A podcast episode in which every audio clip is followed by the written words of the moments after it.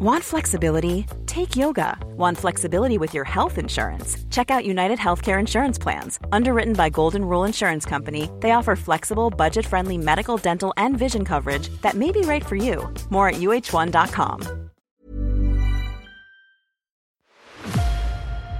Mes chers camarades, bien le bonjour.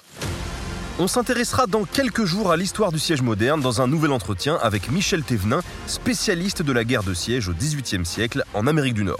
Mais en attendant, il y a tout de même une chose qui m'intrigue et que je voudrais savoir tout de suite. Quelles étaient les armes utilisées pendant un siège? On pense bien sûr au canon, mais est-ce qu'il y en avait plusieurs sortes? Quelle est la différence entre un canon, un obusier et un mortier? Ces armes envoyaient-elles toutes des boulets en métal? Eh bien, Michel répond à tout ceci pour nous faire patienter jusqu'à l'entretien intégral, bientôt disponible. Bonne écoute sur Nota Bene. Avant peut-être de, détailler un peu ce rôle d'ingénieur, de quel type d'armes on disposait exactement sur justement ce fort de Louisbourg Qu'est-ce qu'on avait en fait pour attaquer et pour se défendre? On a donc de l'artillerie lourde, de l'artillerie de siège effectivement amenée d'Europe directement. L'artillerie, on, on a principalement trois types de bouches à feu en fait. On a donc les canons, en fait, on distingue surtout selon la trajectoire du projectile et l'utilisation qu'on en fait. Un canon, c'est une trajectoire très rectiligne. Donc, ça peut euh, percer de plein fouet un obstacle, par exemple. Des canons, pour le côté français, puisque vraiment, selon, euh, selon les nations européennes, les calibres diffèrent, se ressemblent beaucoup, mais ne sont pas tout à fait les mêmes calibres. Pour le côté français, on entre dans l'artillerie de siège à partir d'un canon de 18 livres. Le calibre d'un canon est en fait mesuré selon le poids de son projectile. Un canon de 18 livres va envoyer des boulets de, métal de 18 livres. Donc c'est à peu près, euh, on va dire, une dizaine de kilos. Euh, donc là, c'est vraiment du gros canon de siège fait pour percer des murs. Donc on a du canon de 18 livres, de 24 livres, ça c'est vraiment l'artillerie de siège. En dessous, c'est plus de l'artillerie qu'on utilise sur les champs de bataille, que par défaut, on utilisait en Amérique pour les rares sièges qu'on faisait parce qu'on n'avait pas de canon plus puissant, mais euh, ce n'était pas de l'artillerie de siège. On faisait un peu avec ce qu'on a. On a aussi les obusiers qui sont un peu à mi-chemin entre le, canon et le troisième type qui est le mortier, qui peut utiliser des boulets ou aussi des bombes explosives, une trajectoire un peu plus parabolique. Ça, c'est un peu l'artillerie hybride, on va dire. Et enfin, on a les mortiers qui sont généralement beaucoup plus gros, beaucoup plus lourds, beaucoup moins facilement transportables, qui eux sont vraiment des armes de siège par excellence. C'est, euh, ils ont une trajectoire vraiment extrêmement parabolique et qui permet de franchir des obstacles plutôt que de les détruire.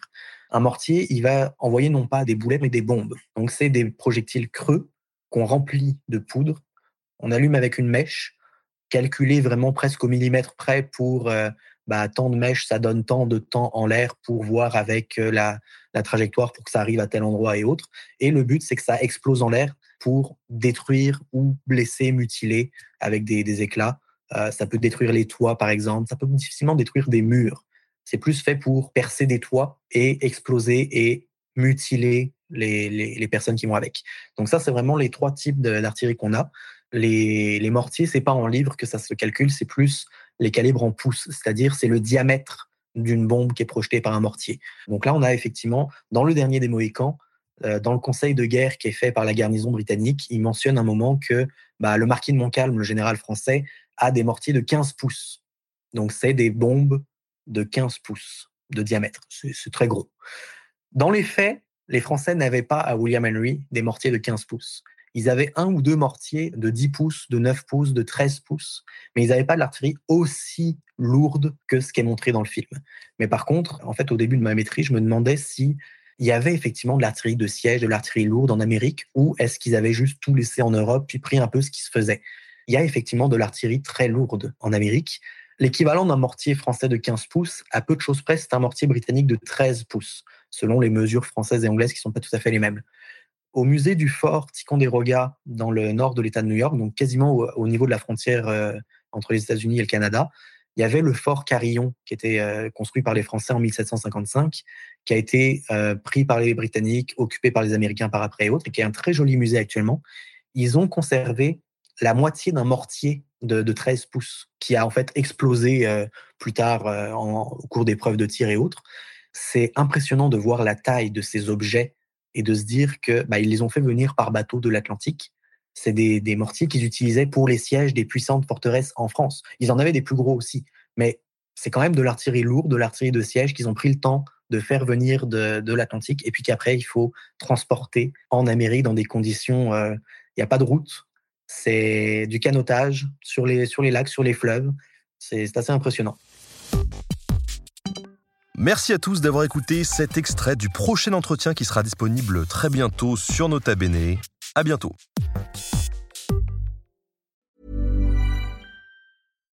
Here's a cool fact. A crocodile can't stick out its tongue. Another cool fact, you can get short-term health insurance for a month or just under a year in some states. United Healthcare short term insurance plans are designed for people who are between jobs, coming off their parents' plan, or turning a side hustle into a full time gig. Underwritten by Golden Rule Insurance Company, they offer flexible, budget friendly coverage with access to a nationwide network of doctors and hospitals. Get more cool facts about United Healthcare short term plans at uh1.com.